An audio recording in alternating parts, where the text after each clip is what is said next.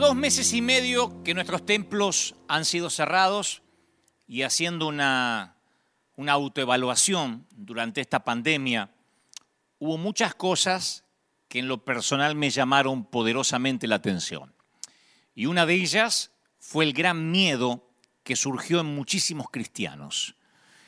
Y aclaro, en cristianos, porque yo entendería que el miedo le ocurriera a muchos ateos, a personas que no creen en el Señor, que no han nacido de nuevo. Pero a mí me sorprendió mucho en las redes sociales, en gente que me he cruzado en algunos llamados, aterrorizados, llenos de pánico, muertos de miedo a contagiarse. Y aclaro, entre paréntesis, no estoy haciendo una apología a no cuidarse. Yo mismo fui el que hace unas semanas dije, el protegerse, el ponerse un tapaboca, el lavarse las manos, etcétera, es como hoy ponerse el cinturón de seguridad cuando te subes al automóvil. Yo no estoy diciendo que eso esté mal. Lo que a mí me sorprendió mucho es el terror, el miedo, un miedo eh, casi desmedido. A veces ponemos una foto en internet o en las redes ayudando a la gente y me aparecen cientos de recomendaciones de cristianos. Dante, no te toques la máscara, ay, no te toques la cara, ay, no te acerques tanto a la gente, cuídate Dante, necesitamos pastor para rato, porque Dante no mandas a otro, ya está, no salgas más, no tenés nada que demostrar, pero con miedo. Uno me puso, no te arriesgues más, no le lleves comida a la gente, manda a otro. Y yo me pregunto si no es lo mismo que que, le dijeran al Señor cuando se le acercaban a los leprosos, no los toques. Imagínense al Señor diciéndole, no me estoy comparando con el Señor. En todo caso estoy comparando la iglesia con Cristo, cada uno de nosotros. Imagínense a la gente diciéndole, Jesús, no toques a los leprosos, no, no, órales de lejos, a ver si nos agarra lepra a los doce discípulos y, y no se cumple el propósito. ¿Por qué no lo mandas a Judas? ¿No? Cuando yo veo eso, digo, me sorprende eh, eh, el miedo, el terror porque no es uno, dos, tres, que uno dice, bueno, eh, son gente aislada, no, es un patrón. De cada 100 comentarios, noventa y tantos son cuídate, no salgas a la calle, quédate adentro, no te toques la máscara, ¿por qué te rascaste la oreja? No te toques la nariz. A mí me sorprende muchísimo, lo cual muestra, es la punta del iceberg, muestra que hay un miedo enquistado. Otros buscando teorías de conspiración, asustado por los ovnis, por, porque los perros ladran de noche, porque la NASA confirmó que había platos voladores, por avispas que vienen de China, por el microchip que nos va a ordenar Trump que todos nos pongamos y si no es Trump es Bill Gates, otros diciendo ya viene Cristo, es inminente, no hay nada más que hacer, nos tenemos que dejar morir. Entonces yo he visto con, con gran sorpresa una iglesia pequeña, una iglesia pusilánime, aterrorizada por las noticias de CNN y por las cifras diarias de muertos. Alguien dijo, un mundo temeroso necesita una iglesia sin temor. Un mundo temeroso necesita una iglesia sin temor. Y esta iglesia, la que surgió, por lo menos la que se ve, es una iglesia con mucho miedo. Cuando hablo de la iglesia, hablo de la iglesia en general. Particularmente no hablo de una denominación en particular. Yo hablo de toda la iglesia de Cristo. Leía que algunas iglesias estos días de California, de aquí, de este Estado pretenden abrir sus templos aún en contra de la ley, porque quiero aclarar a las otras partes del mundo que abrir las iglesias aquí es ilegal. Nosotros lo hicimos en primera instancia antes que lo pidieran, pero tomamos la decisión el miércoles y al otro día jueves el gobernador dijo las iglesias deben cerrar. Es ilegal convocar un gentío. Así que eh, no podemos abrir las iglesias, todavía no tenemos permiso legal para hacerlo.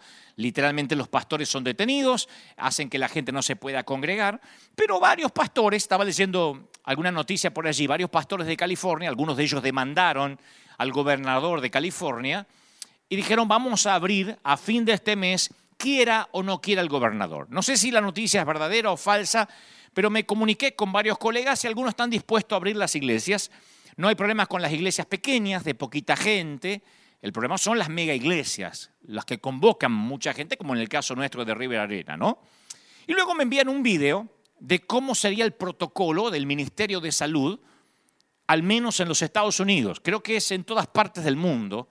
Me dicen, vamos a abrir a fin de mes. Y yo dije, bueno, no es que esté a favor de estar en contra de la ley, dije, pero bueno, si todas las iglesias, principalmente las más grandes, deciden abrir sus puertas, supongo que el gobierno tendrá que reaccionar a eso. No es una, no son dos, son todas.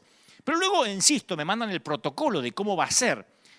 O sea, cómo la iglesia se puso de acuerdo, se está poniendo de acuerdo con el Ministerio de Salud para poder abrir las puertas. Y ahí me enteré que solo sería la tercera parte de la membresía los que pudieran entrar. O sea que si abrimos las puertas de la arena, tendríamos que nada más entrar la tercera parte, ni siquiera la mitad de la gente. O sea, nosotros que somos varios miles, tendríamos que sentar un promedio, no sé, pienso como gran cantidad, unos, unas 300 personas separadas eh, por dos asientos alrededor, dos asientos para adelante, dos asientos para aquí, dos asientos para aquí, ya ni siquiera uno, y dos asientos para atrás. O sea, las iglesias pequeñas no tendrían mayor problema. Quien tiene menos de 100 miembros divide, supongo, el domingo en cinco servicios y la hace de 20. Pero en nuestro caso, no podríamos decidir quiénes entran y quiénes no. ¿Cómo hacemos para decirle, bueno, usted va a entrar a las 10 de la mañana, usted va a entrar a las 11 y media, usted va a estar... No puede salir la gente a la mañana a adivinar a qué servicio va a entrar. Deberíamos hacer mínimamente 15 a 20 servicios por domingo, lo cual sería imposible, no alcanzan las horas del día. Pero tampoco la logística, no es que yo no quiera trabajar. Los que me conocen saben que yo soy trabajador. Y si tengo que hacer 30 cultos, los hago. El tema es que no alcanza, no, no, la logística es imposible. ¿Cómo hacemos que entren 300 personas, queden mil afuera porque tampoco se pueden quedar afuera? Sería un caos. Aquí los supermercados, las tiendas están marcadas hasta los pasillos quién va para aquella mano y quién viene en la mano contraria. O sea, uno no se puede cruzar con los carritos ni en los pasillos de un mercado. Así que ni siquiera podríamos tener las filas, no nos permiten tener filas afuera. Sería un caos también el estacionamiento. No está permitido en este nuevo protocolo por razones obvias la escuela dominical. Nos dicen la escuela dominical, imposible, este año no habrá escuela dominical. Yo no sé cómo serán otras iglesias, pero aquí las familias tienen muchos niños. Tenemos niños. Mm, las familias tipo son de cuatro, de cinco chicos, de dos bebés, niños de todas las edades. Aquí albergamos por servicio de 600 a 700 niños por servicio. O sea que estaríamos hablando de 1.500 niños aproximadamente que no pueden entrar. ¿Qué hacen los padres? O sea, los niños quedan excluidos en esta nueva normalidad de la iglesia. Los ancianos tampoco pueden venir a la iglesia por seguridad. El nuevo protocolo es que los ancianos no pueden venir. Si usted tiene más de 60, 70 años, considérese que está casi por morir o que podría morir. No venga a la iglesia. O sea, si tienes determinada edad, no puedes venir. Esto va a complicar hasta algunos pastores, ¿no? A ancianos de la iglesia, a personas que son los pilares, los que respaldan, los que oran.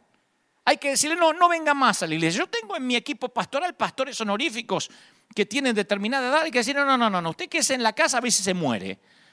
O sea que cuando Joel profetizó que en los postreros días los niños iban a profetizar y los ancianos soñarán, se ve que no tuvo en cuenta la pandemia.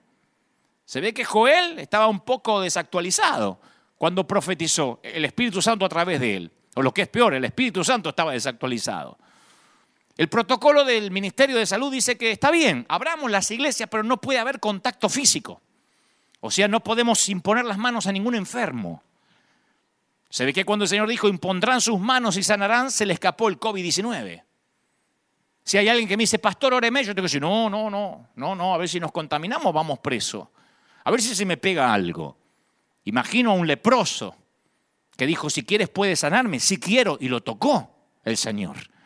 Hoy no podemos imponer manos a nadie. Yo no soy un gran imponedor de manos. Siempre lo aclaro, no es que acostumbramos a que todo el mundo pase el altar, pero me preocupa, no digo abrazarnos, pero me preocupa que como pastor tenga prohibido poder bendecir a alguien o imponer las manos sobre la frente de una persona para orar. Y lo que más me choqueó, tenemos que medir la temperatura corporal en la puerta a la gente y al menor indicio que estás enfermo o te duele algo, no puedes entrar a la iglesia que predicamos sanidad. Y te tienes que volver a casa. O sea, que en lugar de poner ujieres a dar la bienvenida y esperarte con un boletín o con una flor o lo que sea, vamos a poner agujeres con termómetros. Y si tienes un poquito de fiebre o cara de enfermo, te tengo que mandar de vuelta. No puedes entrar a la iglesia donde se predica sanidad. Entonces, ¿de qué vamos a predicar? Yo me siento un hombre sin oficio, sin profesión, sin llamado, con esta nueva normalidad. No podemos orar por los enfermos. Porque si estás enfermo no puedes entrar a ver si tu enfermedad contagia a los demás. Esto puede sonar una rebeldía, una apología. No, yo estoy diciendo porque bajo estas condiciones River Church no quiere, no queremos, no va a funcionar. Estoy esperando a ver qué van a hacer con los eh, equipos grandes de fútbol, de básquet, de handball, con las grandes corporaciones multibillonarias que manejan millones de dólares, porque aún así ellos no pueden operar jugarán sin gente, no sé cómo lo van a hacer, como ya empezó en Alemania, pero así no puede funcionar una iglesia, porque que nos digan que no podemos orar por los enfermos, que si está enfermo se tiene que pegar la vuelta, que los niños y los ancianos no pueden entrar, es como decir, vuelve el fútbol pero sin pelota. Vuelvan pero sin Biblia. Esa es la peor persecución de la historia. Esa es la conspiración abierta. Esto sin contar que debemos adorar a Dios todo el servicio y hasta predicar con tapabocas. Y el coro tiene que estar todo separado. Los cantantes con tapabocas. Los músicos separados con un acrílico, como en jaulas de acrílico. Y limpiarnos, claro, los zapatos con cloro en una palangana en la puerta. Si creen que estoy exagerando, Dios sabe que no punto por punto, es el nuevo protocolo si queremos abrir la iglesia. Y muchos pastores dicen, ok, abramos la iglesia. Con todos esos protocolos, no oremos por los enfermos, no tengamos contacto físico, separemos a la gente, cantemos con tapabocas. Mi pregunta ahora es, ¿qué haría el Señor? Ahora sí hay que preguntarse qué haría el Señor. Porque cuando nos dijeron, tomen precauciones, cuando nos dijeron esperen porque esta pandemia va a llegar a su pico, hay que bajar la curva, todos obedecimos porque somos ciudadanos de bien. Pero cuando eso se transforma en miedo, el miedo lleva o deviene en control. El miedo permite el control del César. Y yo me pregunto si no estamos dándole al César lo que es de Dios. Se decía que el César era divino en los tiempos del Señor. Las monedas romanas tenían acuñada la imagen del César. Y la inscripción decía Divi Filius, o sea, decía Hijo de Dios. La inscripción de la moneda decía que el César era el Hijo de Dios. Y cualquier israelita consagrado no llevaba esa moneda, porque violaba el mandamiento de no tener imágenes forjadas lejos del Dios que está en los cielos. Y Herodes puso de sumo sacerdote a un colaboracionista a alguien que estaba inherente al poder y Roma guardaba la llave del lugar santísimo del templo y el sacerdote tenía que ir a pedírsela a Roma para entrar una vez al año. Se nos escapa este detalle. Herodes guardó la llave del templo. El gobierno trató de poner bajo llave a un reino que ellos no podían gobernar. Herodes quiso poner, bueno, lo intentó, poner bajo llaves a un reino espiritual.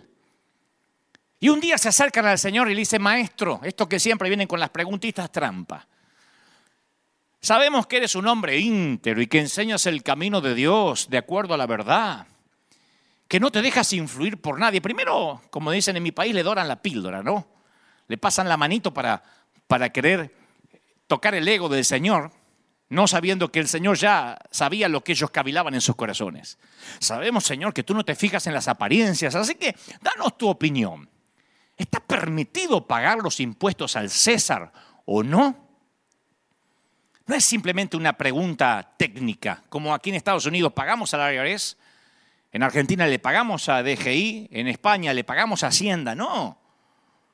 Aquí había algo más profundo, un tal Judas no el Judas que aparece en la Biblia, no los Judas que, que, lleva el nombre, uno de sus libros lleva el nombre, un libro lleva su nombre, ni tampoco el traidor, otro Judas, había hecho una revuelta por los impuestos cuando Jesús era jovencito.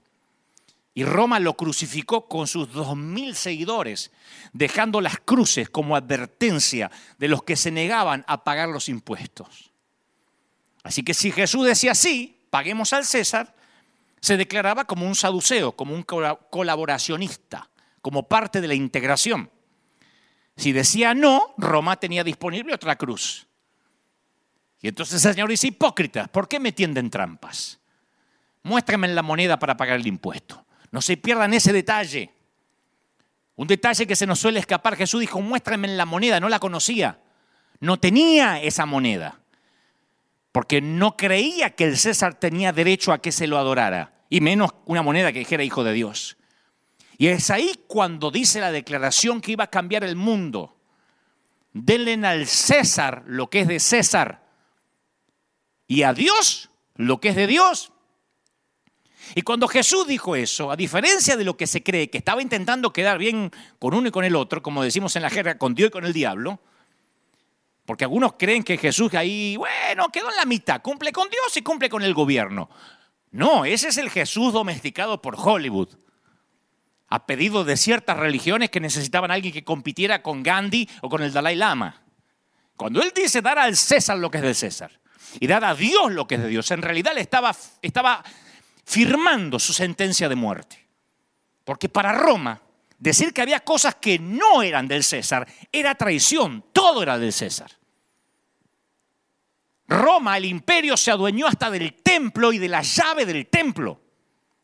El imperio dijo, como tenían que entrar al templo, que se tenían que lavar con cloro los pies, que tenían que sacar los niños, que los viejos que los dejen morir en la casa, que los viejos ya no vuelvan a la iglesia, que canten con tapaboca, que se separen, que no se quede mucho tiempo, que no se aglomeren y, y cojo con lo que van a hablar. Porque en el imperio todo era del César, o por lo menos eso intentaba. Así que en este caso yo tengo que decirle al imperio, la iglesia no es de ustedes.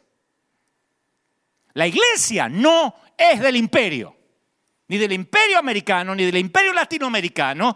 La iglesia no es del Ministerio de Salud Mundial, la iglesia no pertenece a ninguna organización, la iglesia le pertenece a Cristo.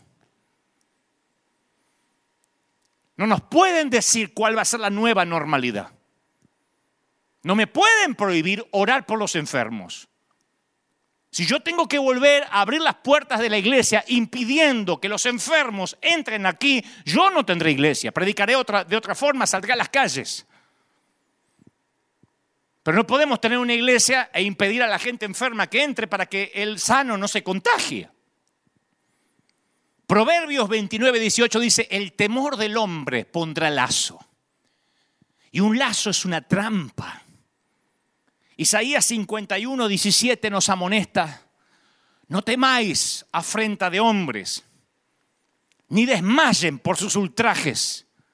¿Quién eres tú para que tengas temor del hombre, que es un mortal, y del Hijo del Hombre, que es como heno? ¿Ya has olvidado a Jehová tu Hacedor? Pregunta el Señor. Una pregunta retórica. Y el Señor me mostró esta semana que este temor de la iglesia ante esta pandemia es el resultado de la falta de otro temor, el temor a Dios. Porque servirás y obedecerás a quien temes. Si le temes al hombre, le sirves a él. Si le temes a Dios, le sirves a Dios.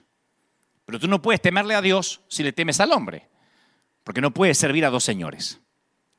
Por el otro lado, no tendrás miedo del hombre si le temes a Dios. El temor a Dios ha estado ausente en cualquier sermón que hayamos oído recientemente. Dígame en un solo sermón que hayan oído en los últimos años acerca literalmente del temor de Dios.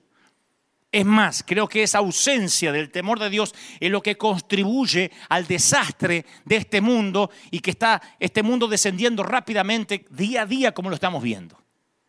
Hasta la expresión temor a Dios Hace años, cuando yo era chico, solía ser común y halagadora. Mi mamá decía, eh, los nenes míos tienen temor a Dios, no harían nunca una cosa así, tienen temor a Dios. Era una frase halagadora. Ahora parece casi incomprensible para nuestra cultura actual. No lo enseñamos hace casi medio siglo y no lo estamos enseñando ahora. Esta generación casi no usa la frase temor de Dios. Por eso tienen tanto pánico a otras cosas. Porque el mismo Dios que nos invita a ir con toda confianza ante su presencia también espera que agrademos a Dios adorándolo con santo temor y reverencia, porque nuestro Dios es un fuego consumidor. Es un fuego que todo lo consume. Hebreos 12, 28. El temor de Dios no es una doctrina muerta del Antiguo Testamento, del Dios malhumorado de Génesis a Malaquías. Si amas a Dios, solo le temerás a Él. Tu temor de Dios fagocitará todos los otros temores pequeños. A mí me duele mucho escuchar cuando la gente habla de Dios como si Dios fuera su asistente personal. Su cadete, decimos en algunos países, ¿no? Su secretario, el que le lleva la maleta. Y es alarmante ¿Cómo se ve esto? Bueno, es alarmante la falta de respeto que yo lo hablaba hace un par de domingos, el domingo pasado, hacia los pastores, hacia los servidores, hacia los líderes. Vayan a cualquier red social, pongan YouTube, esos videos que hablan mal de todo el mundo, no lo hacen los ateos. No lo editan los inconversos ni los brujos. Nuestros enemigos ya no son los brujos. Nuestros enemigos son los propios creyentes, que con creyentes así, ¿quién necesita diablo? hablan acerca de los siervos de Dios de la misma forma en que los noticieros hablan de los políticos. Y yo sé que capaz que muchos ministros han actuado más como políticos que como hombres de Dios, pero aún así son siervos de Dios y nosotros no nos corresponde ser jueces. Hace poco alguien ateo me dijo, estuve leyendo alguien que, no sé si es ateo, pero por cierto no ha nacido de nuevo. Por ahí cree en Dios a su forma. Y me dice, ¿sabes? Estuve flaco leyendo cómo escriben los evangélicos acerca de otros evangélicos. Dice, jamás había visto una comunidad con tanto odio encima. Si Dios realmente los lea, ¿ustedes no tienen miedo que los liquide? No me lo preguntó un teólogo, me lo preguntó alguien que quizá va a la iglesia católica una vez al año, si es que va. Me dijo, ¿cuánto odio y resentimiento? ¿Cómo escriben? Dice, ni en los partidos políticos se atacan así. Un ateo sorprendido me hizo acordar aquella historia del pastor que oraba para que se cerrara la licorería que estaba cerca de la iglesia. Y entonces había hecho cadenas de oración para que la licorería, para que el bar donde se juntaban los borrachos del pueblo se cerrara. Y cada vez que pasaba el pastor, imponía las manos así y decía, ciérrate en el nombre del Señor, consúmete en el nombre del Señor, aún delante del dueño ateo, que salía, lo insultaba y el pastor decía, esto se va a cerrar, oraba de la vereda de enfrente. y un día, en una tormenta, una tormenta eléctrica, cae un rayo encima de la licorería y le quema todo el bar, todo el negocio. Y el dueño se acordó de las oraciones del pastor. Y entonces le hace una demanda, lo lleva a la corte. Lo lleva a la corte, dice, se me quemó el bar, la licorería, porque cayó un rayo, porque el pastor oró para que eso pasara. Y el pastor dijo, no, este caso lo tengo ganado. Porque cuando se presentó dijo, yo no tengo nada que ver, yo no manejo la lluvia, yo no manejo las tormentas eléctricas, yo no tengo nada que ver, yo lo único que hacía es orar, pero yo no tengo nada que ver. Y el juez dijo, esto es increíble. Tengo ante mí a un ateo que cree en el poder de la oración y a un pastor que no cree que su oración haya producido algo. Yo siempre me acuerdo de esa historia cuando un ateo me dice, increíble ustedes, no tienen miedo que Dios los liquide. Porque creo que hasta ni los que, ni, ni los que hasta los que no conocen a Dios tienen más temor de Dios que muchos que sí lo conocemos. Cuando le tenemos temor a Dios, respetamos las personas y los siervos que Él pone. Y esto no es una defensa hacia mí, porque yo ya estoy en otra liga en el sentido de que de verdad no me importa. Yo ya pasé esas materias. Pero me, a veces me apena como muchos consiervos son atacados, como la gente puede ser eh, tan visceral para hablar. David no levantó su mano contra el rey Saúl aún después de que Saúl matara a 85 sacerdotes del Señor. Imagínense, si mañana sale un pastor y mata a, otros 85 pastores. David le temía a Dios.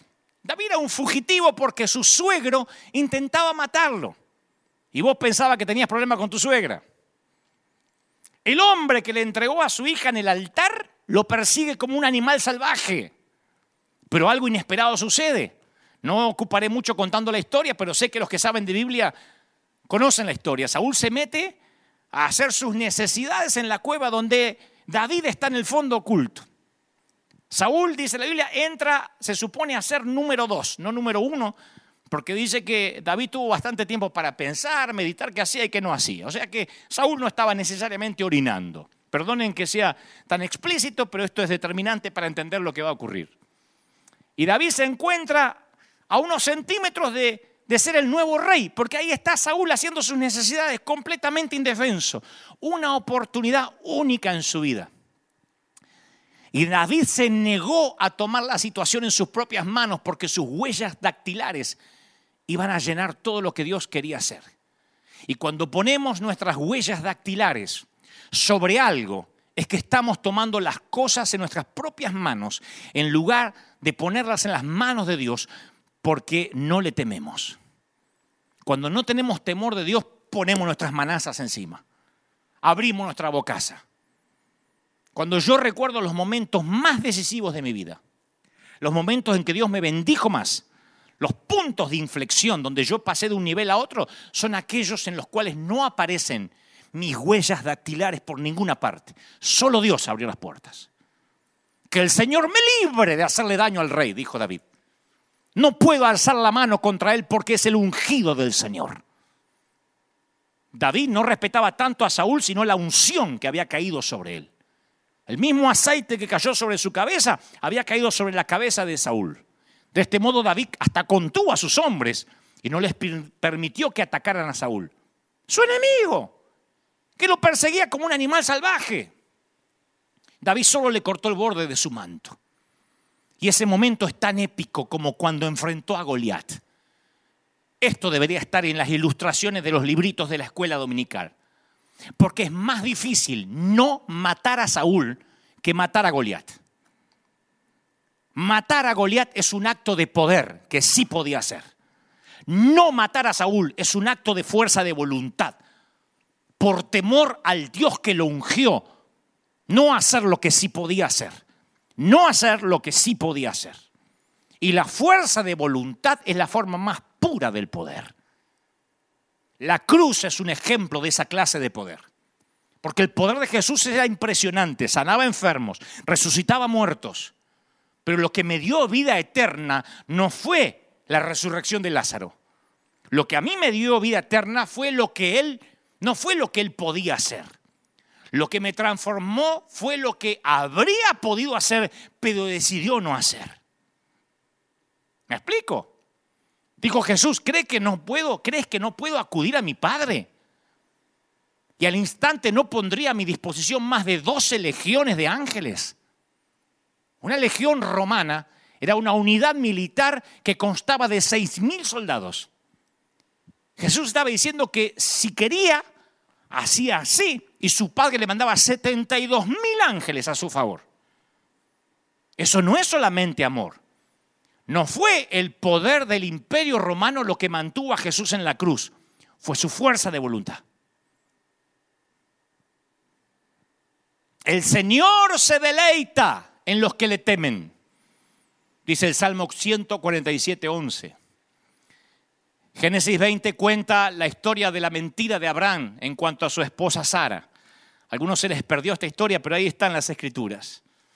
En un momento Abraham tiene miedo y afirma que Sara era su hermana en lugar de su mujer. El problema es que estaba entre gente peligrosa y tenía una esposa muy linda. Y él creía que el rey Abimelech lo iba a matar para agregar esa esposa a su harem, por lo que Abraham miente, esperando que el engaño le salve el pellejo.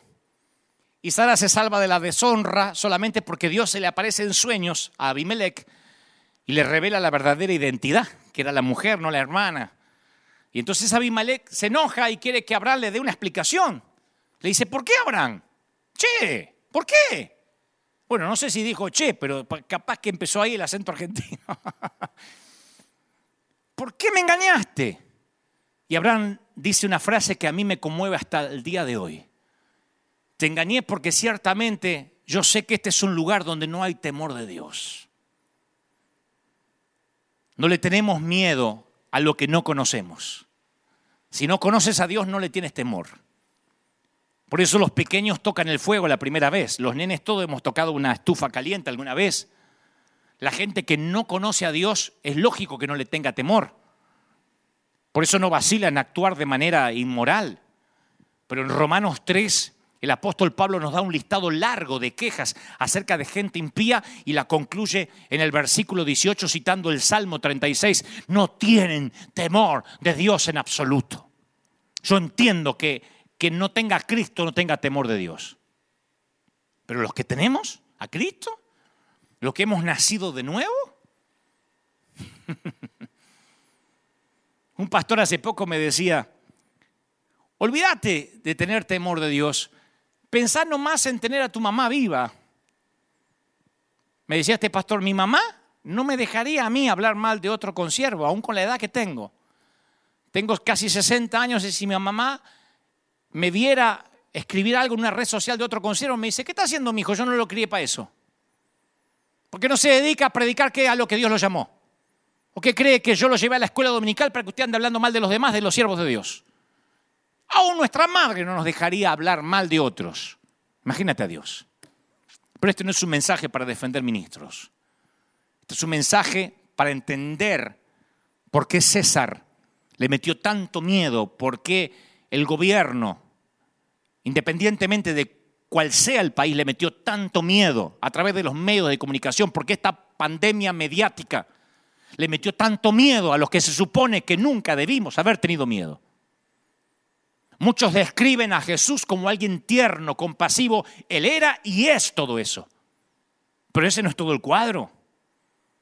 El Jesús que tomó un látigo y por sí solo sacó del templo a una masa de mercaderes ladrones, parece que quedó en el olvido. Más tarde los líderes judíos llegaron a arrestar a nuestro Señor diciendo que buscaban a Jesús de Nazaret. Y cuando Jesús dijo, yo soy, dice, todos retrocedieron y cayeron al suelo. Juan 18:6. Lo único que dijo es, me buscan, yo soy. Y todo el mundo retrocedió y cayó. Con Jesús. No estoy hablando de el Dios del antiguo pacto que se presentó ante Moisés. En la pesca milagrosa, cuando Simón Pedro se dio cuenta de lo que sucedió, que le llenó la red de peces, cayó de rodillas delante de Jesús y le dijo, Señor, aléjate de mí, soy demasiado pecador, estoy demasiado pecador para estar cerca de ti. La historia está en Lucas 5, 8. El temor es una respuesta natural del que es imperfecto ante el que es perfecto, del estropeado y del que está roto ante aquel que está entero, del que está contaminado ante el puro, del impotente ante el poderoso. Y creo que hemos perdido nuestro sentido de lo mucho que nuestro pecado nos separa de Dios. Sí, yo sé lo que es la gracia, yo soy un predicador de la gracia. Pero no nos olvidemos que cuando nos encontramos ante Él es como tener un cuerpo encorvado, envejecido, manchado y tener que estar desnudo frente a la persona más bella que existe. Este es el punto, señores. Cuando tememos a Dios, nuestro temor hacia otras cosas y personas comienzan a disminuir. Los temores grandes aunque tengan nombre de pandemia y nos den la cifra de muertos todos los días como si fuera la cotización de la bolsa, los temores grandes hacen que los temores pequeños desaparezcan siempre. Podemos pasar nuestros días preocupándonos por una multitud de boberías, pero deja que la palabra cáncer se mencione en la misma oración con tu nombre y todas las ansiedades diarias desaparecen en la nube de un temor más grande. Dios, por supuesto, no es una fuerza malévola como el cáncer. Pero eso significa que cuando nuestros temores menores son absorbidos por el temor a Dios, nuestra vida cobra seguridad. Cuando otros temores toman la prioridad por encima de Dios, es cuando nos metemos en problemas. Si algunos cristianos le tuvieran el 10% de temor a Dios que yo he visto que le tienen al COVID-19, no estaríamos ni preocupados. Si escribieran con la misma vehemencia en las redes, wow, sigan predicando, no dejen que ese alma se pierda, vayan por él, con la misma vehemencia que dice, arréglate la máscara, te vas a morir, con la misma vehemencia, imagínense el 10% del temor a Dios que le hemos tenido o que le han tenido al COVID-19, ya hubiésemos dado vuelta al mundo entero para Cristo. Eso es lo que le ocurrió a los israelitas que vivían durante la época de Isaías escucha la palabra de Dios para ellos. Les tienen miedo a estos ídolos. Dice Isaías 57, 11, les producen terror. Por eso me han mentido y se han olvidado de mí y de mis palabras. Ya no me temen. Al perder su temor a Dios, la nación de Judá había llegado a tener temor a dioses paganos. Y sí, si uno no le tiene temor a Dios, le puede tener temor y miedo y pánico a tres gotas de moco. Te lo aseguro. Porque yo provengo de una casa que luchamos con la rubiola, con la varicela, con la papera, con fiebres de este, de todo. Yo pasé por todas las enfermedades como la mayoría de los que me están mirando en América Latina. Y a veces te vacunaban y a veces no te vacunaban. Pero la vieja te imponía las manos y decía en el nombre del Señor, por la sangre de Cristo. Y a vivir. Nunca había mi vieja con el pánico, ni aún teniendo cáncer. Ella confiaba en un Dios que podía sanar. Ahora están pensando algunos, pero ¿es posible amar a Dios y tenerle temor al mismo tiempo? Sí. ¿Qué requiere el Señor tu Dios de ti? Requiere que temas al Señor tu Dios, dice Deuteronomio 10:12.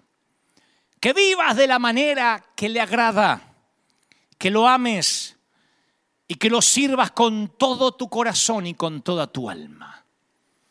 Y esta combinación de amor y de temor captura nuestra reacción a dos atributos de Dios, gracia y verdad. Gracia es valorada cuando conoces la verdad. Si no conoces la ley, no valoras la gracia.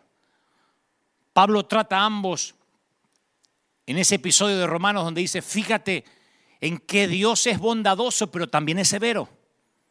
Fíjate que Dios es severo con los que desobedecen, pero es bondadoso contigo si sigues confiando en su bondad. Romanos 11, 12. En cambio, si dejas de confiar, tú también serás arrancado por completo.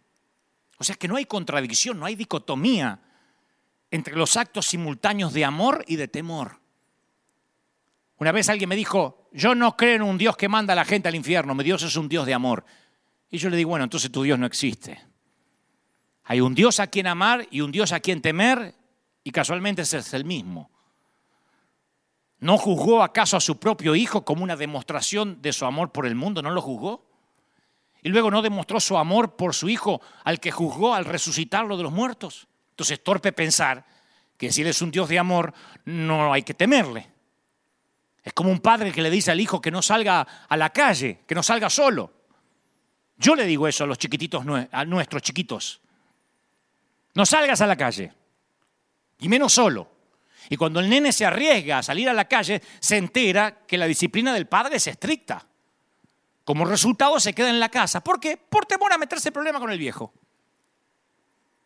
Hay una edad en que mis niños tienen temor de que no, tienen temor de lo que pasa afuera. No son conscientes de que los pueden secuestrar, que se puede perder, que lo puede atropellar un auto. Dice, me voy a meter en problemas con el viejo. Y hasta a veces entran con la jeta así. Pero al crecer se da cuenta de que la severidad de su padre es para su protección, un resultado de mi amor. De esa manera el miedo se disuelve y ama a su padre aún más. Mi papá me cuidaba. ¿Y no queremos a un padre acaso que tenga el poder para mantenernos a salvo, que nos ame con la furia de un león? Yo quiero un padre así. Un padre al que le tengo temor que me dice, no te metas en problemas. Anda por el camino recto, porque me ama. El padre al que ama disciplina. Y hay un montón de promesas para el que le teme. Y a mí me sorprende que estas promesas para el que tiene temor de Dios no son muy predicadas tras nuestros púlpitos. Principalmente porque hay tantos buscadores de promesa. Vieron que hay predicadores profundos y también están de los otros, los que, los que tiran palabritas de, de positivismo. Yo digo, ni aun eso las encuentran. Miren las promesas que hay para los que temen. Promesa de provisión. Teman al Señor, los de su pueblo santo, pues los que le temen tendrán todo lo que necesitan. Hasta los leones jóvenes y fuertes confían en el Señor, pero en algún momento tienen hambre. A ustedes no les faltará ningún bien. Salmo 34, 9. La promesa de protección. El Señor vela por los que le temen. por aquellos que confían en su amor inagotable. Los rescata de la muerte y los mantiene con vida en tiempos de hambre. Salmo 33, 18. Resulta que temiéndole a Dios te mantiene en tiempos de hambre. La promesa de la pureza llevó nuestros pecados tan lejos de nosotros como del oriente al occidente. El Señor es como un padre con sus hijos, tierno para los que le temen. Salmo 103, 12. La promesa de prosperidad. Qué feliz es el que teme al Señor. Todo el que sigue sus caminos gozará del fruto de su trabajo. Qué feliz y próspero será. Esa es la bendición para los que le temen. Salmo 128, 14. Días prolongados. El temor del Señor prolonga la vida, pero los años de los perversos serán truncados. Proverbio 10, 27. Y hasta el profeta Malaquías dice que Dios guarda las palabras de los que temen al Señor en un rollo de memorias. Como que tiene una grabadora y ahí va guardando las palabras de los que temen. Los que temían al Señor hablaron entre sí y el Señor escuchó lo que dijeron y lo escribió en un rollo de memoria para registrar los nombres de los que temían al Señor. Malaquías 3:16. La promesa de la perpetuidad, de que lo que hagas permanezca. Oh, si tuvieras un corazón así, si estuvieras dispuesto a obedecerme y a temerme, entonces te iría bien a ti y a tus hijos. Deuteronomio 5, 29. Yo digo, ¿por qué no predicamos más acerca del temor de Dios cuando tantas promesas son inherentes? Ocurren. No hay que orar por prosperidad, no hay que orar por perpetuidad, no hay que orar por nada casi teniendo temor de Dios. Hay que orar por amor. Ahora, ¿es posible aprender a tener temor a Dios? La Biblia dice que sí podemos. Cuando él se preparaba para darle su ley a Israel, instruyó a Moisés y le dijo, convoca al pueblo que se presente delante de mí y yo mismo los voy a instruir y aprenderán a temerme y le enseñarán a sus hijos para que me teman. Deuteronomio 4:10. Qué lindo que nuestros hijos tengan temor de Dios. No tenés miedo que tu hijo meta la pata, que ande teniendo sexo por ahí, que salga a robar, que se meta en drogas. No. Mi hijo fue criado en el temor de Dios. Antes de hacer algo, él tiene temor de Dios. No hay que controlarlo, no hay que ver que no hay que ponerle una aplicación en el celular para ver dónde va, no hay que ponerle filtros en internet, tiene temor de Dios. Así nos crearon a nosotros. A nosotros no tenían manera de seguirnos si no había celular. No teníamos los recursos que tienen nuestros hijos pero no había manera de controlarnos. Lo único que podían es afirmarnos en el temor de Dios, no en el miedo, el temor de Dios. El rey David escribió, vengan hijos míos y escuchen y les enseñaré a temer al Señor. Salmo 34, 11. Las últimas palabras que alguien dice antes de su muerte frecuentemente se consideran de mucho significado. Y con eso en mente considera las últimas palabras del rey David. ¿Tú sabes cuáles fueron las últimas palabras del rey David? Si tuviéramos que poner alguna frase en su epitafio, serían estas palabras. Está en segunda libro de Samuel, capítulo 23, versículo 3. ¿Habrá un justo que gobierne entre los hombres, que gobierne en el temor de Dios? Esas fueron las últimas palabras de David. ¿Habrá un justo que gobierne con temor de Dios? Imagina si nuestros presidentes tuvieran temor de Dios, nuestros diputados nuestros senadores, todos esos politiqueros que están por ahí dando vueltas, si tuvieran temor de Dios, y el filtro fuera el temor a Dios. Ahora, ¿qué hacemos nosotros? Les exigimos a ellos que son ateos lo que nosotros no tenemos. Nos enojamos cuando un presidente promueve la ley del aborto y decimos, no tiene temor de Dios. Cuando nosotros tampoco tenemos temor de Dios al levantar falsos testimonios contra hombres de Dios.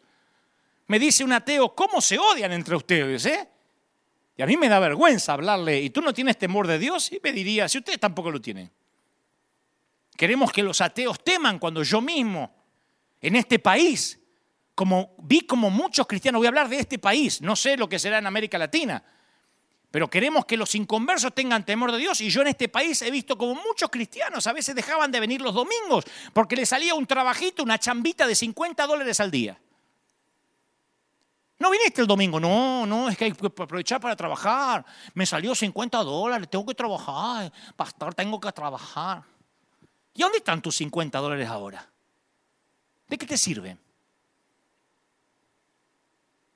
Por 50 mugrosos dólares hay gente que dejó de congregarse. 20 dólares algunos. Algunos pensarán en algunos países, eso es plata acá.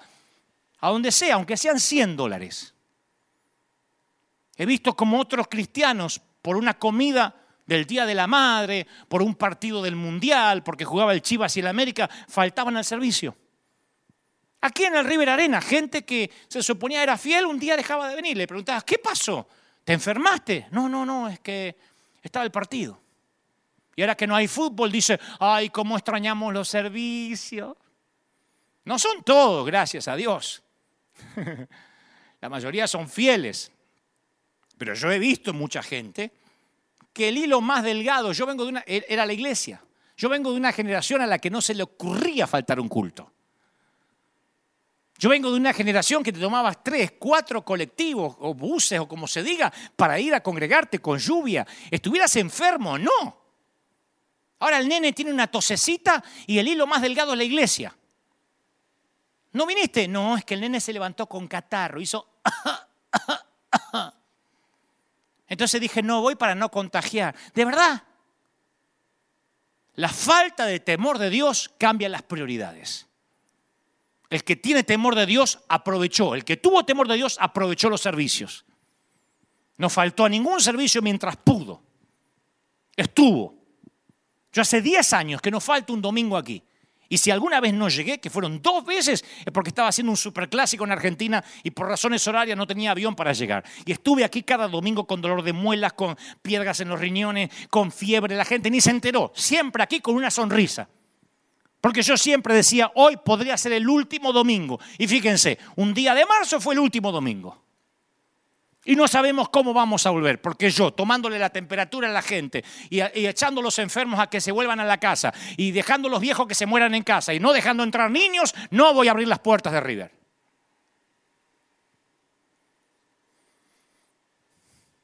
Te sorprendería saber que ese temor que estoy hablando de Dios jugó un papel importante a lo largo de la historia de la iglesia.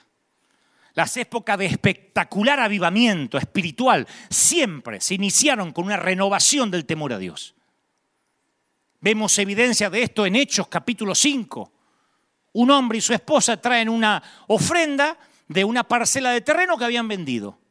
No era la cantidad total que habían recibido de la venta, pero ellos quisieron que pareciera de esa forma. Nadie les pidió traigan el total. Hubiesen dicho, trajimos la mitad de la venta y quedaban como señoritos ingleses. Pero los tipos dijeron, traemos la mitad y vamos a hacer de cuenta que traemos todo para, parecer buenos ante la vista de otros creyentes. Y honraron la apariencia sobre la verdad.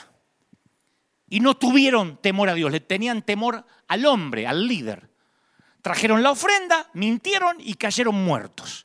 Está en el Nuevo Testamento, en la nueva dispensación de la gracia. Murieron porque mintieron en la presencia de la gloria de Dios. Y dice, y vino un gran temor sobre toda la iglesia y sobre todos los que oyeron estas cosas, Hechos 5.11. No estoy enojado. Nada más estoy transmitiendo lo que creo Dios puso en mi corazón.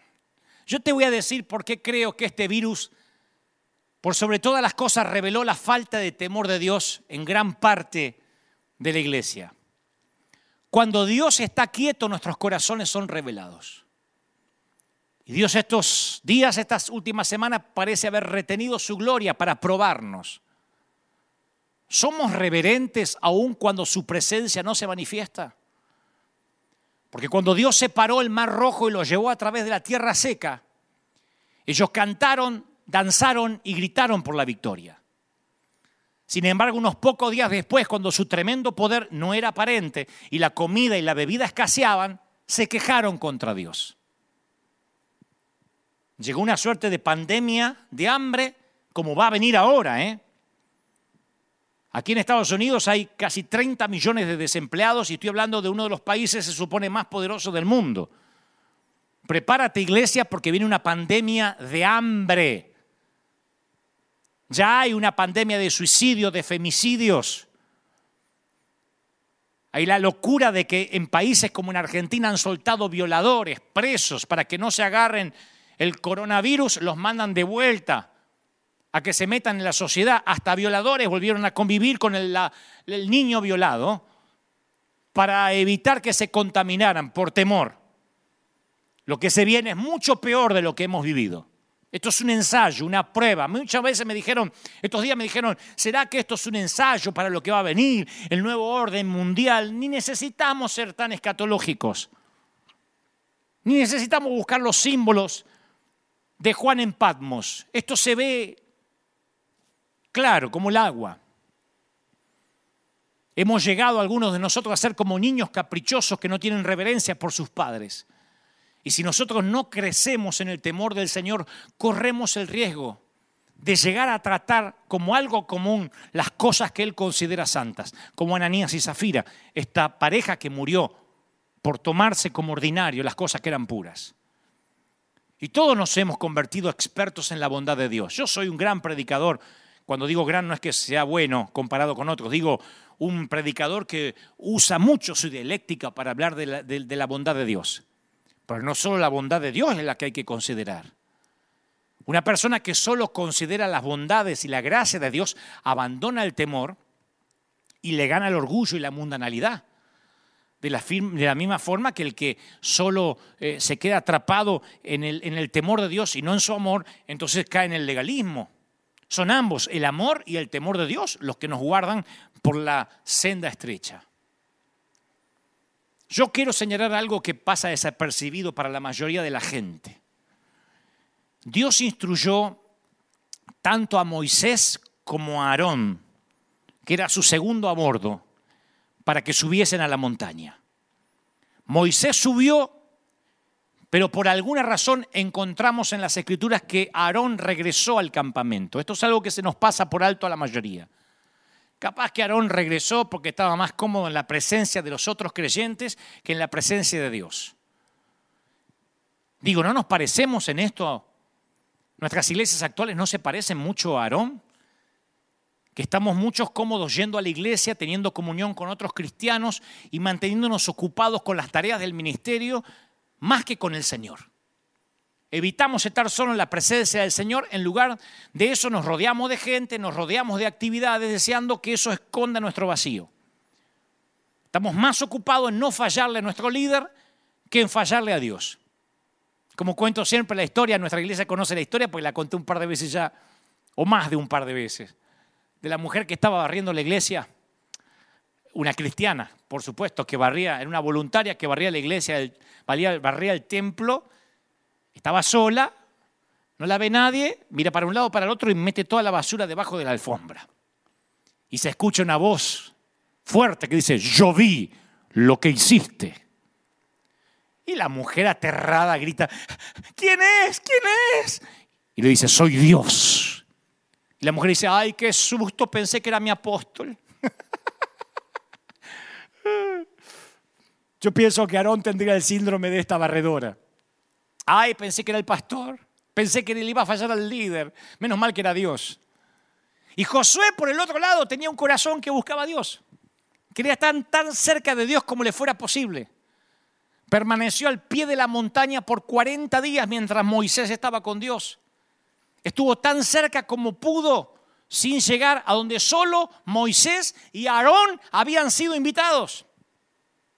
Y mientras que Josué esperaba en la montaña, el pueblo en el campamento crecía en inquietud. Porque cuando uno se queda en estos momentos de pandemia, crece la inquietud.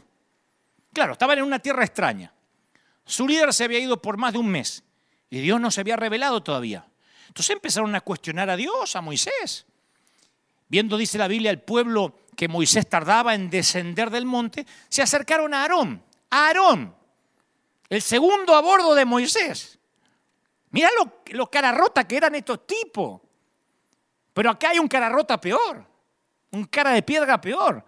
se acercan a Aarón y le dicen, mira, Moisés está tardando mucho, ¿por qué no nos haces dioses?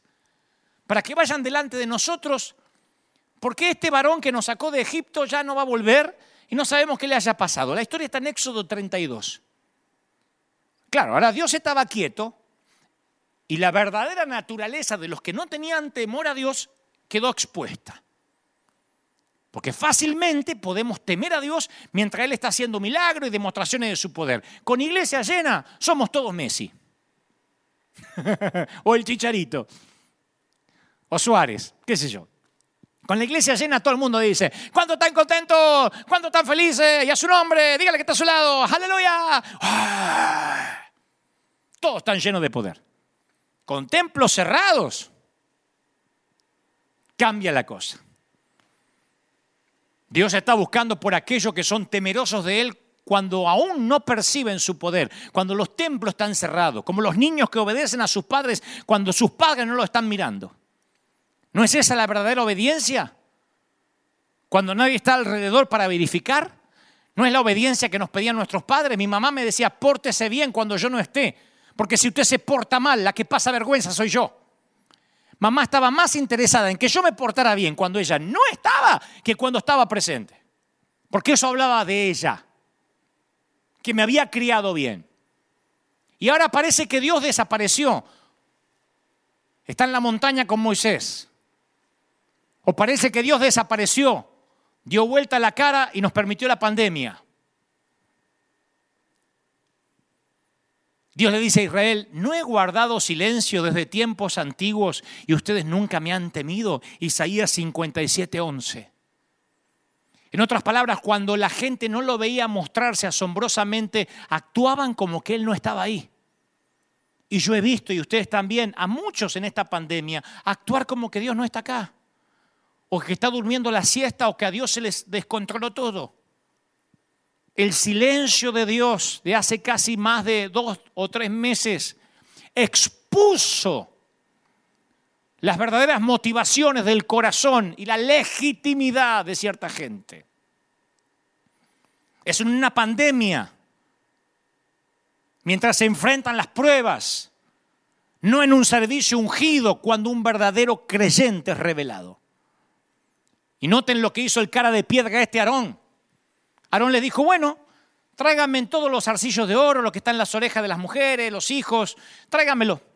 Entonces todo el pueblo apartó los arcillos de oro que tenían en sus orejas, eh, lo que tenían en las, en las muñecas, se lo trajeron a Aarón y él le dio forma, dice la Biblia, de buril, e hizo un becerro de fundición.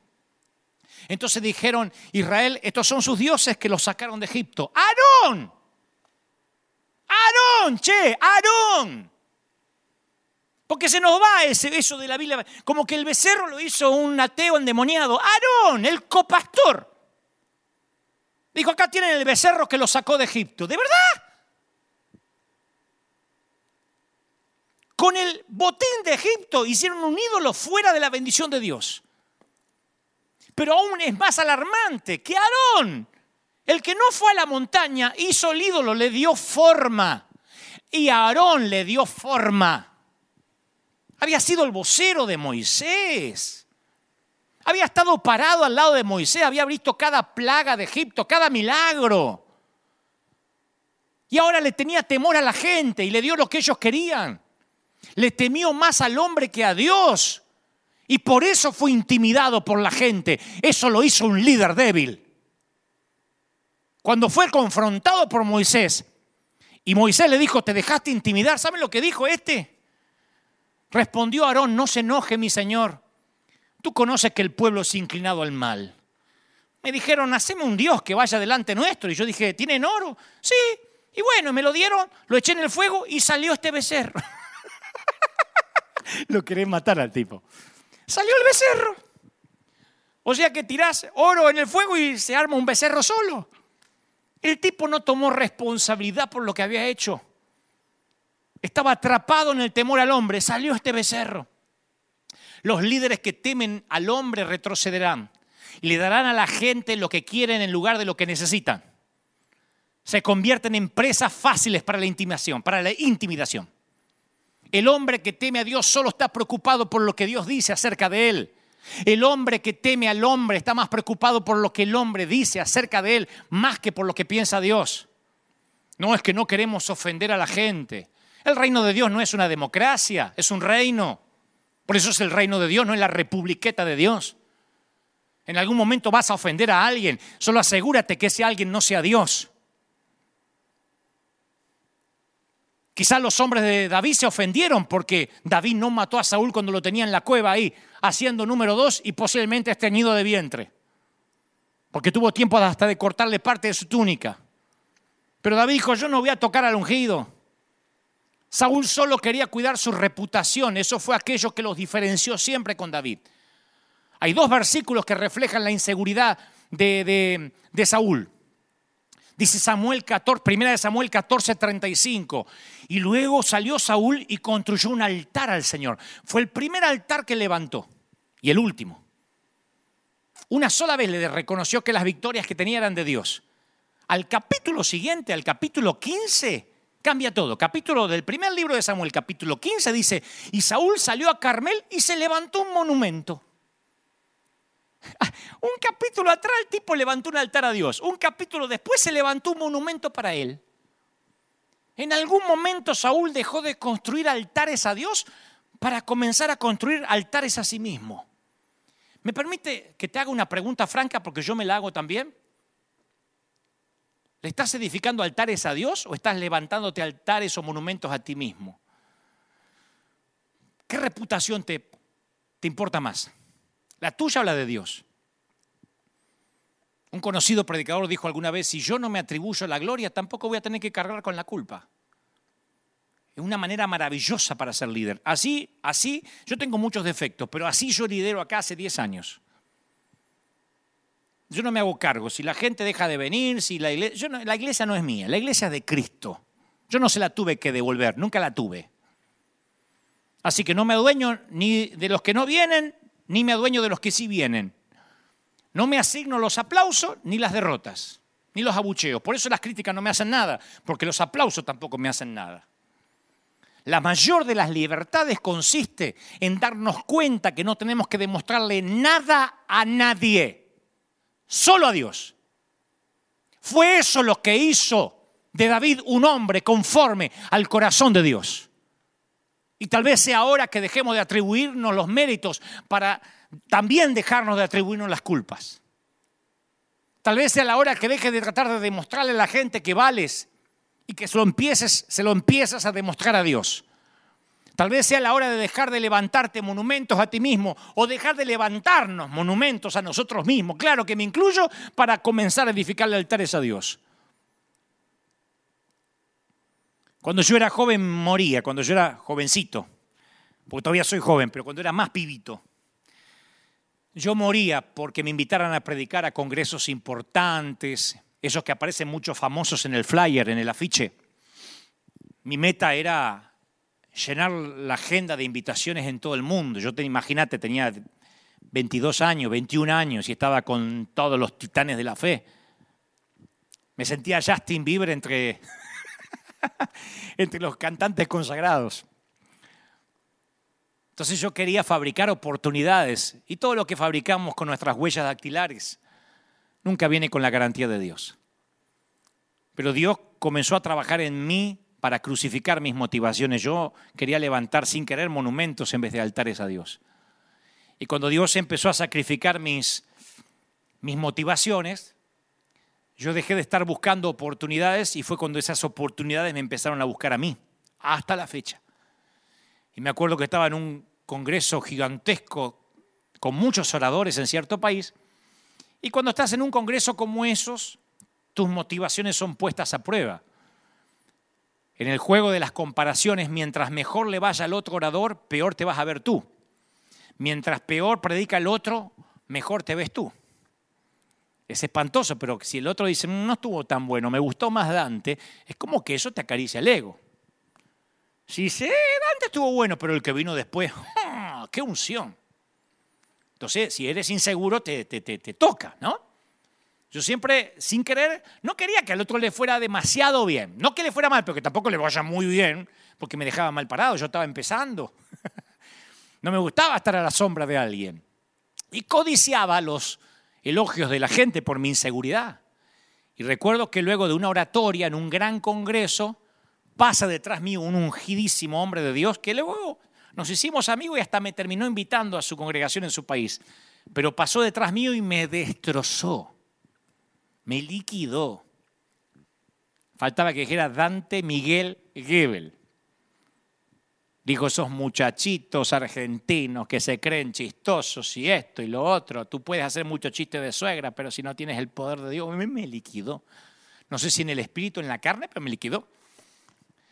Y el anfitrión que me había invitado estaba sentado al lado mío, me acuerdo que me pone la mano a la rodilla y me dice, flaco, no te preocupes, estas cosas pasan, ya vas a aprender. Menos mal que aprendí cuando tenía 21. Y ahora que tengo tres,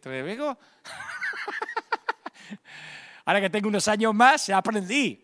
La raíz del temor del hombre es el amor a uno mismo. Cuando amas tu vida, buscas salvarla. Entonces serás intimidado por cualquier cosa que te amenace otro orador, una cuarentena, un virus, lo que sea. Una persona que le teme al hombre ofenderá al único que no ve a fin de ofender, a fin de no ofender a los que sí ve. Ofenderá al único que no ve a fin de no ofender al que sí ve. Jesús exhortó, amigos, no tengan miedo o temor a los que matan el cuerpo, porque nada más pueden hacer. Ahí está, ese es el versículo clave para la pandemia. No tengan temor a los que matan el cuerpo, porque es lo único que pueden hacer. Yo les enseñaré a quien deben temer, Lucas 12:4. Temed a quien después de haber quitado la vida tiene poder para echarte en el infierno. Sí os digo, a ese temed. Más clarito, manzanitas.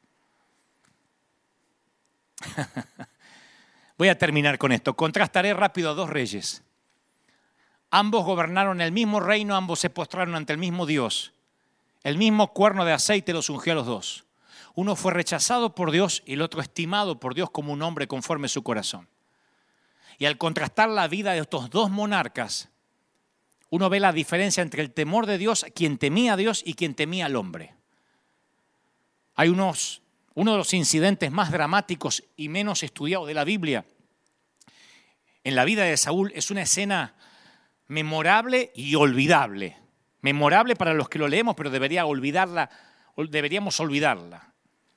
Saúl había estado reinando por dos años. Como en la mayoría de las posiciones, su periodo de luna de miel no reveló su verdadero carácter. Como los presidentes cuando recién suben al gobierno, nadie los critica porque no sabe qué decir la oposición todavía. No tomó medidas de gobierno, dos años es muy nuevo. Pero con el paso del tiempo las motivaciones empiezan a exponerse. Y dice la Biblia que mientras que Saúl estaba en Micmax con sus prestigiosos guerreros, los filisteos se reunieron para pelear contra él. En 1 Samuel 13:5. Era el ejército más fuerte, que Saúl había enfrentado. El enemigo tenía 30.000 hombres, eh, 6.000 hombres a caballos y la multitud era comparada a la arena que está a la orilla del mar. Enfrentar 30.000 carros es como enfrentar en la actualidad 30.000 tanques de guerra. Era una vista intimidante para Saúl. Y atemorizados, los soldados de Saúl empiezan a desertar, se meten en las cuevas, en la fosa, en los peñascos, en las rocas, en la cisterna. Estaban abrumados. Y Samuel había recibido una orden del Señor, el profeta, diciéndole que no haga nada, no ataque ni se defienda hasta que llegue él, que era el profeta, y presente una ofrenda. Saúl lo espera siete días, conforme al plazo que Samuel había dicho, pero como Samuel se tarda en llegar, y el pueblo le desertaba bajo presión, Saúl se hace el sacerdote, ofrece el holocausto por su cuenta, y llega justo Samuel y dice, ¿qué estás haciendo? Y Samuel le dice, ¿qué estás haciendo? Y Saúl dice, no, no, mira, y fíjense la respuesta de Saúl. Le dice, no, es que yo vi que el pueblo me estaba desertando y que tú no venías dentro del plazo que me dijiste. Y están los filisteos enfrente. Y me dije, van a descender contra mí. Y yo no imploré el favor de Jehová, me forcé me forcé y ofreció holocausto. O sea, hizo los sacrificios para hacerse aparecer bueno ante la gente y trató de parecer espiritual con Samuel diciendo, me forcé. En realidad él, reaccionó y cayó dentro de una trampa de intimidación. Una de las cosas más difíciles es esperar en Dios, especialmente cuando no está haciendo nada, esperar en Dios. Esto es particularmente cierto ahora. Cuando Dios pareciera que no está hablando, realmente está haciendo algo. Por eso le digo a nuestra iglesia, continúen obedeciendo la última orden hasta que cambie. Mantente en tu posición, soldado. Lo diré otra vez a toda la iglesia de River, manténganse en sus posiciones. Se supone que soy tu pastor y estamos juntos en esto. No dejaré a nadie atrás, vivos o muertos, aunque nos tengamos que pelear contra el gobierno, aunque tengamos que enfrentar a Trump en la Casa Blanca, yo no los dejaré solos. Manténganse en sus posiciones. Que Dios no esté aparentemente diciendo nada no significa que duerme la siesta como Baal. Así que después que Samuel lo reprende, pronuncia este juicio sobre Saúl. Tu reino no va a ser duradero.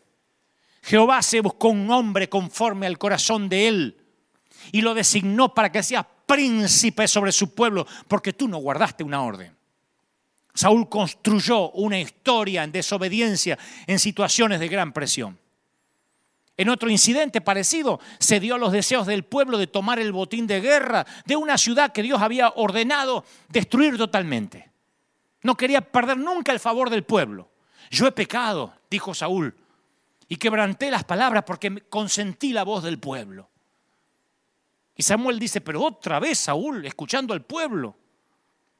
Y más adelante dice, sí, sí, yo sé, yo, yo pequé, pero por favor, honrame delante de los hombres. Primera de Samuel 15:30, cabezón, honrame delante de los hombres. Sí, sí, sí, yo pequé, pero por favor, no me retes delante de la gente porque pierdo intención de votos. Yo pensé que la dictadura empezó un poco más acá, en Cuba o en Venezuela.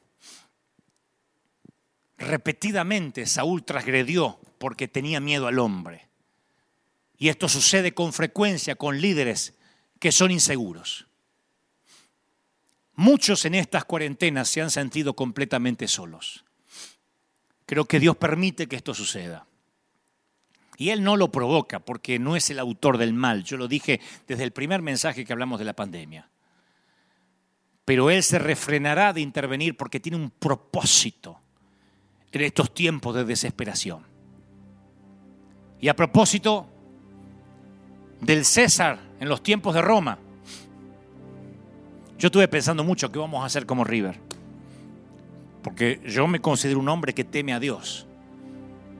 Entonces tuve que ver en las escrituras, en los tiempos de Roma, cuando el Señor dice al César lo que es del César a Dios lo que es de Dios. Lo dijo cuando eso era una declaración de guerra, porque todo se suponía era del César. Había tres maneras de reaccionar ante el gobierno del imperio romano. Los celotes, que decidieron rebelarse, ir contra la ley, ellos querían derrocar a los romanos por la fuerza, eran terroristas, disidentes del gobierno de facto, y los metían presos por faltar a, la ley y no impactar a nadie. Yo no voy a ser un celote en este tiempo, no me voy a hacer meter preso no voy a permitir que por una torpeza mía, por infringir la ley, termine arruinándose un propósito divino, no en este momento. Había otra manera de reaccionar en los tiempos de Roma, los esenios. No se los menciona en la Biblia, pero en los libros históricos se los reconoce a los esenios como la comunidad que se retiró por completo para tener una vida de pureza. Dormían en cuevas, tipo los menonitas. Eran austeros, creía que ellos iban a heredar el reino a través de la pureza. Tampoco impactaron a nadie. El Señor no fue un eseño y yo tampoco pretendo ser uno, no me voy a retirar. Yo no voy a correr y meterme en una cueva hasta que esto pase. Estaban los saduceos, la tercera manera de reaccionar, que se integraron al sistema muertos de miedo. Ellos estaban interesados en, el reino, aquí y ahora, lo que podamos. Si no puedes vencerlos, únete a ellos. Y trabajaban como cobradores de impuestos, mostraban lealtad al César, cambiaban de Dios. Esos no tenían problemas. Le decían, a partir de ahora no entran más ancianos a la iglesia. Perfecto. No queremos niños, está bien, no habrá niños. Siempre había de esos aceptando todo lo que el César decía. Jesús dijo, la violencia como los celotes no es el camino. No voy a pelear contra la ley. La retirada como los esenios no es el camino, no voy a huir. La integración como los saduceos no es el camino, no voy a rendirme. Y abrió un cuarto camino. Hay cosas que no son del César. Hay cosas que ni siquiera le competen a él. Herodes puede tener la llave del templo y el sacerdote tiene que ir a pedírsela una vez al año, pero no tendrá la llave Herodes del reino de Dios. Porque en eso consiste el reino de Dios, en no tenerle miedo a los césares y estar por encima de ellos de su control del miedo. Yo no estoy diciendo te faltará la ley. Aquí esta iglesia tiene un hombre que siempre dice respetaremos la ley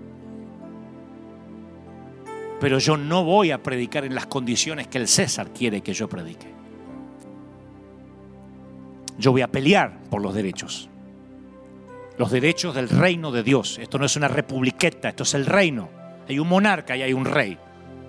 Y no es la primera vez que voy a pelear. Porque cuando llegamos a esta arena, se levantaron todos los políticos que tenemos aquí al frente, en el City Hall. Se levantaron todos los... Eh, politiqueros. Los fiscales, los... Había un montón, un montón de políticos que dijeron, ustedes no pueden operar. Los concejales, ustedes no pueden operar. Compramos esta arena y llega un correo electrónico a la dirección del pastor ejecutivo y le dicen, ustedes no pueden abrir la iglesia este fin de semana porque no usarán el estacionamiento gratis. Aquí hay un montón de estacionamiento que dice free, gratis. Y esto decía, no, el estacionamiento es para los que van a los restaurantes, de los que van a Disney, no para los de la iglesia. Mandaron un correo.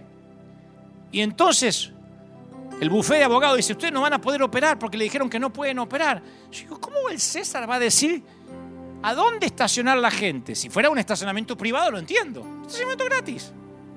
Le digo, ¿qué pueden hacer? Y podrían podrían este, enviar la seguridad. ¿Y qué? ¿Reprimirnos? ¿Dispararnos? ¿Tirarnos gases lacrimógenos porque venimos a adorar a Dios? ¿De verdad? ¿A los hispanos? ¿Serían capaces de discriminar a 8.000, 10.000 hispanos que se vienen a juntar acá para bendecir la ciudad, que salen a dar de comer a la gente, que reparten 10.000 a 15.000 juguetes los, los fines de año en Navidad, que reparten pavos, 10.000 pavos en, en Día de Acción de Gracia a la gente que sale a alimentar a los pobres. ¿Nos van a discriminar? Llamo a todos los noticieros y les digo, ¿nos están discriminando por ser hispanos? ¿De verdad?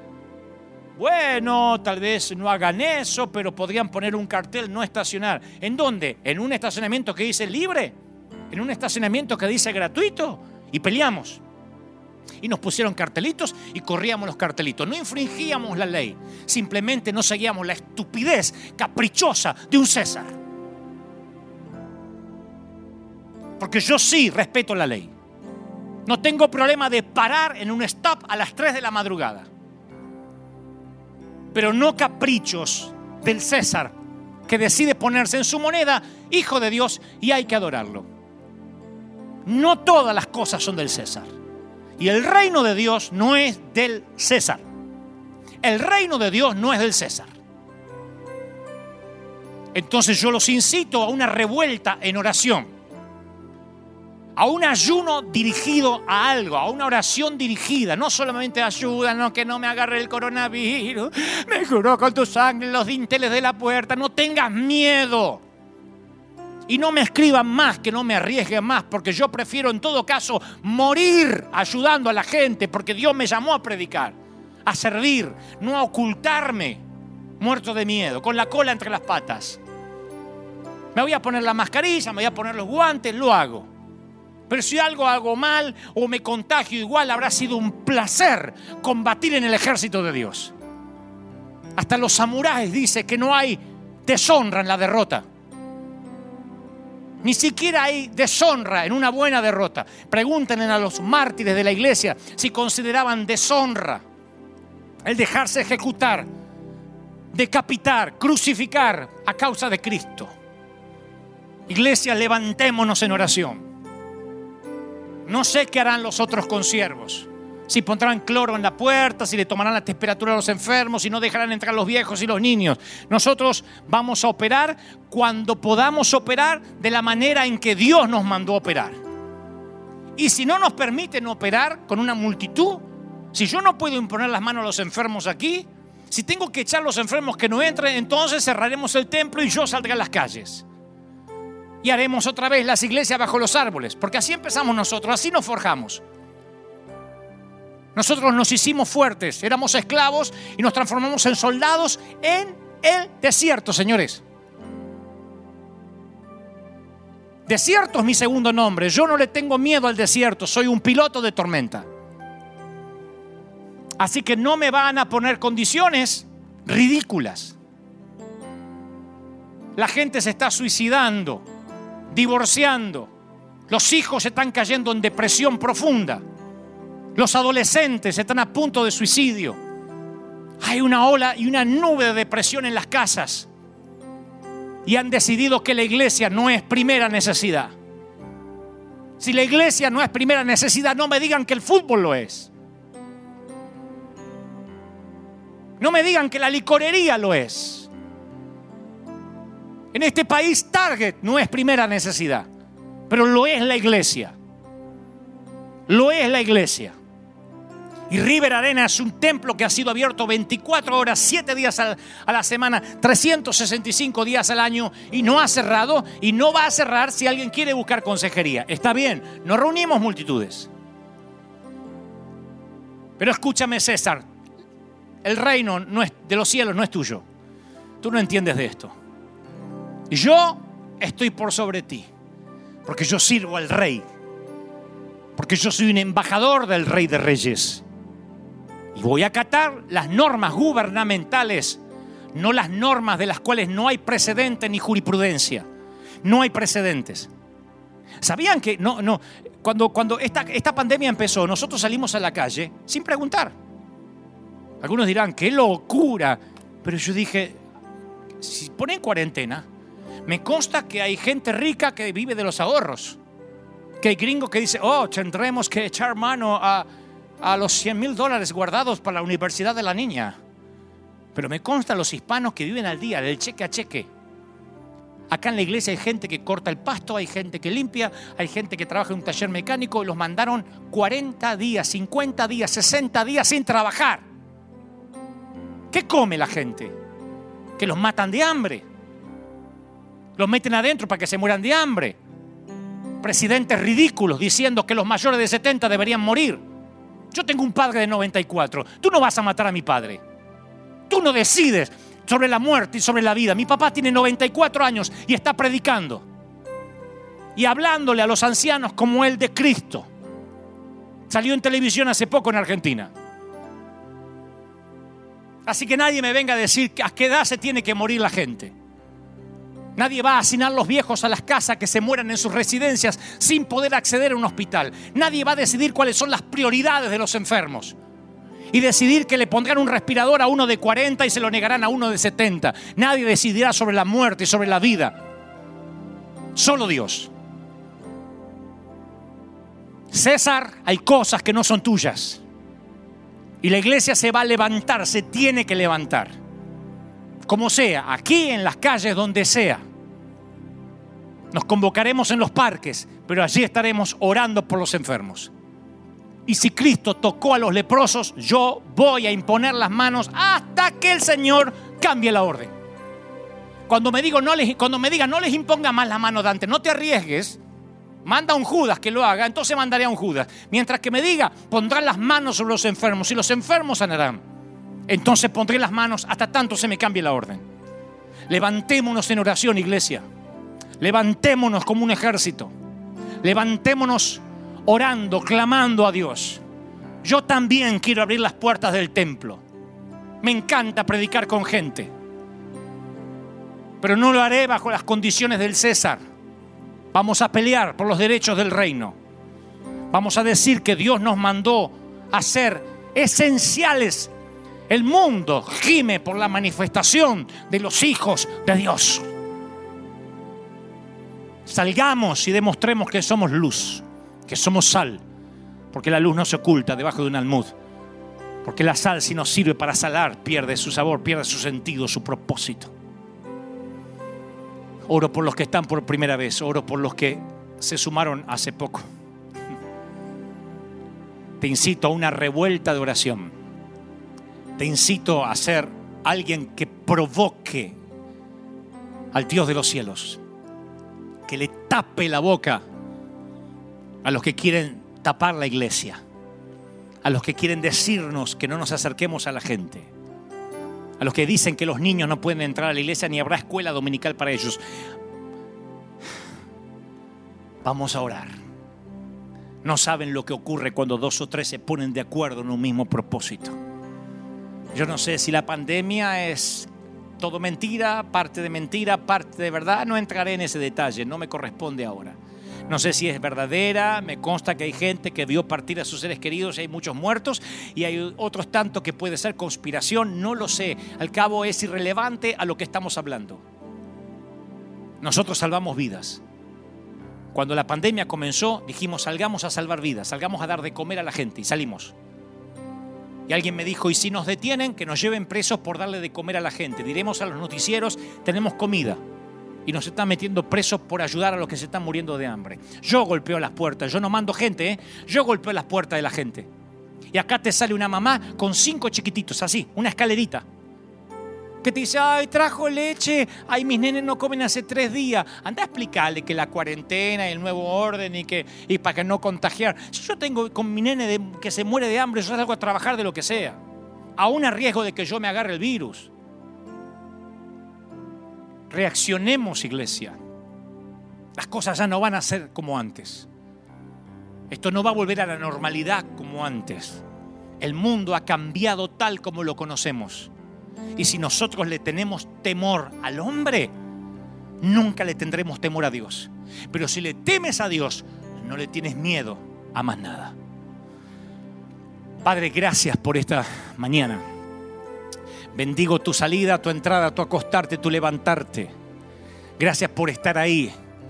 Suelto esta palabra profética a los rincones del mundo a las cuatro esquinas del mundo, suelto esta palabra para que un viento de otra parte llegue, para que la gente reaccione. No tengas miedo. Iglesias salgan a bendecir. Los que sí pueden, los que no están en cuarentena, los que se abrieron parcialmente, vayan, pidan permisos o salgan a dar de comer a la gente. Y si hay que correr un riesgo, córranlo. Pero no se muevan de la asignación que Dios los puso somos un ejército, no somos borregos asustados, somos un ejército. Ejército del escuadrón divino, comandantes en jefe del escuadrón divino, batallón del ejército de Dios, firme, no aflojen, no se muevan de ahí hasta nuevo aviso. Que Dios te bendiga, que Dios te guarde, que Dios haga resplandecer su rostro sobre ti Gracias, que me dicen que hay miles y miles conectados. Sea la palabra soltada y que el COVID Fair termine, que el miedo termine y que quede solo el virus, lo cual no es nada. Hemos luchado con gripes, con pestes amarillas, hemos luchado con pestes peores. Lo que nunca habíamos vivido era una pandemia mediática como esta. Y en el nombre del Señor nos levantamos como iglesia y decimos, ¿dónde está muerte tu aguijón y dónde sepulcro tu victoria? No tengas miedo, Dios está contigo. No le tengas miedo a lo que puede matar el cuerpo, dijo Jesús. Teme a aquel que te puede enviar al infierno. A ese temed. Y si temes a Dios, no tendrás miedo a nada más.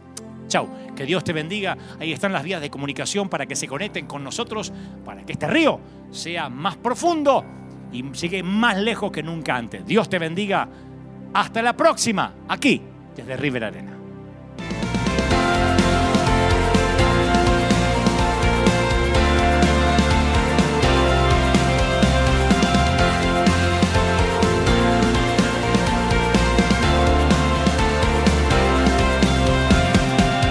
Apareciste una noche de soledad, abandonado y perdido te reconocí, tu voz diciéndome no temas estoy aquí.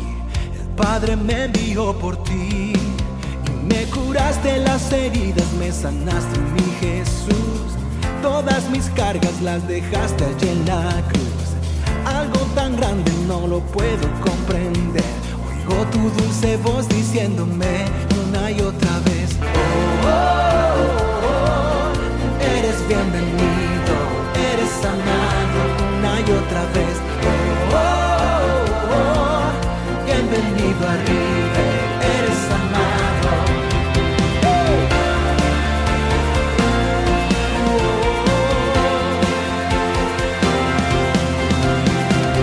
Apareciste en una noche de soledad, abandonado y perdido te reconocí. Tu voz diciéndome no temas, estoy aquí.